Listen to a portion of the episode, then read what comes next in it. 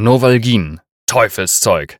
Ein Beitrag von anedoc.de vom 15. Februar 2020.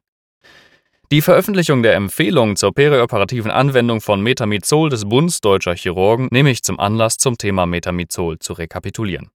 Wie es aktuell aussieht, kann man das Mittel nun gar nicht mehr guten Gewissens geben, auch wenn es in vielen Kliniken in Deutschland nach wie vor Usus ist. Dazu aber später mehr. Zunächst allgemein zum Mittelchen ein paar Informationen.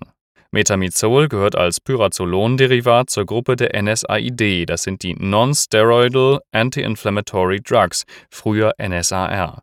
Es ist gut wasserlöslich und deshalb auch intravenös applizierbar, was ein Vorteil ist.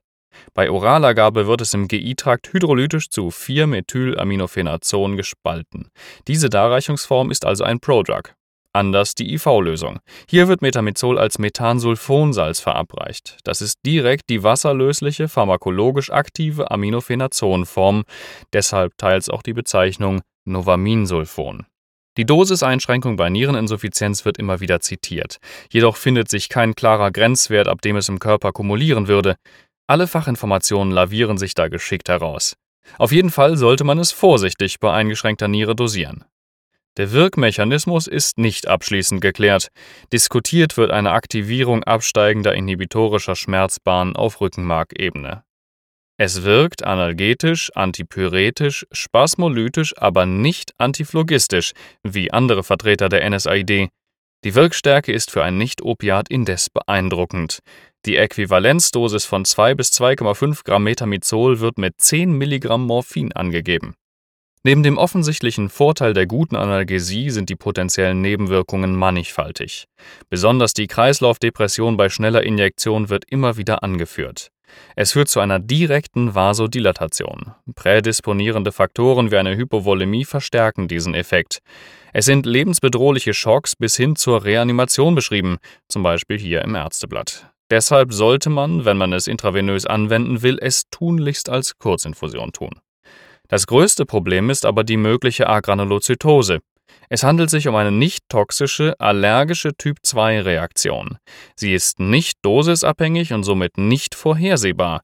Der Zeitraum bis zur Manifestation ist auch sehr variabel, Stunden bis Tage. Eine Neutropenie kann das Durchgangsstadium bis zur Agranulozytose sein, deshalb sollte man bei jedem Leukoabfall unter Metamizoltherapie daran denken. Prinzipiell ist sie reversibel, aber das dauert acht bis zehn Tage ab, ab dem Zeitpunkt des Absetzens. Die Inzidenz wird mit 5 zu einer Million Anwendungsfälle beschrieben. Sehr selten. Oder doch etwa nicht? In einigen anderen Ländern ist das Medikament aus genau diesem geringen Risiko verboten. Obwohl es immer wieder äußerst kritisch in der Diskussion steht, ist die Zulassung in Deutschland aber nach wie vor erhalten. Und trotz aller Warnungen steigen die Verordnungszahlen seit Jahren an. 1990 10 Millionen Tagesdosen, 2007 85,8 Millionen, 2012 140 Millionen. Interessanterweise dürfen deutsche Soldaten Metamizol erhalten, amerikanische Soldaten von deutschen Kräften aber wegen des Verbots nicht, aber das nur am Rande. Fallberichte aus der Gutachterkommission der Ärztekammern gibt es immer wieder, zum Beispiel von der Ärztekammer Nordrhein. Auch hier wird schon von einer Aufklärungspflicht über die Agranulozytose gesprochen. Wer das nicht macht, begeht einen Aufklärungsfehler und kann deshalb haftbar gemacht werden. Wunderbar. Erklärt mal dem Feld-, Wald- und Wiesenbürger, unter Zeitdruck versteht sich, eine Agranul... was? Und jetzt das. Die Chirurgen veröffentlichen eine Empfehlung zur perioperativen Anwendung von Metamizol. Dort liest man, bei der Risikoaufklärung geht es um eine angemessene Darstellung von Nutzen und Risiken, die Vorgabe Verschreibung von Medikamenten durchgeführt werden soll. Dies gilt generell auch für Metamizol sowie andere Analgetika. So, jetzt kommt's. Ein Übermaß an negativer und angsterzeugender Information, Nocebo, sollte vermieden werden. Okay.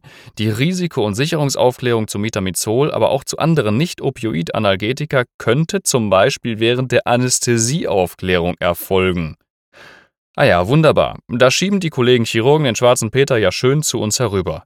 Wenn man da in der Aufklärungsambulanz sitzt und den Patienten mit tausend Informationen belagert, die er meist noch nicht einmal genau hören will, bleibt bestimmt genau dieses Detail hängen. Nicht.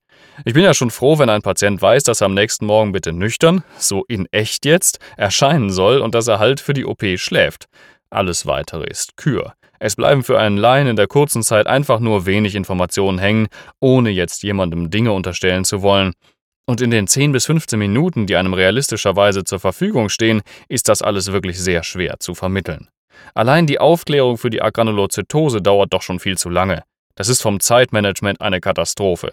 Dabei haben wir auch andere Medikamente, die gut gegen Schmerzen wirken und nicht die mehrfach dokumentierte A-Granulozytose verursachen. Warum hängen wir an diesem Medikament? Man könnte sagen, eigentlich müsste man wirklich nicht an diesem Medikament hängen. Und bei den möglichen Nebenwirkungen und dem Aufwand, den man zur rechtssicheren Verwendbarkeit betreiben muss, kann man auch darauf verzichten. Es ist sicherer für die Patienten und für den eigenen rechtlichen Status sowieso.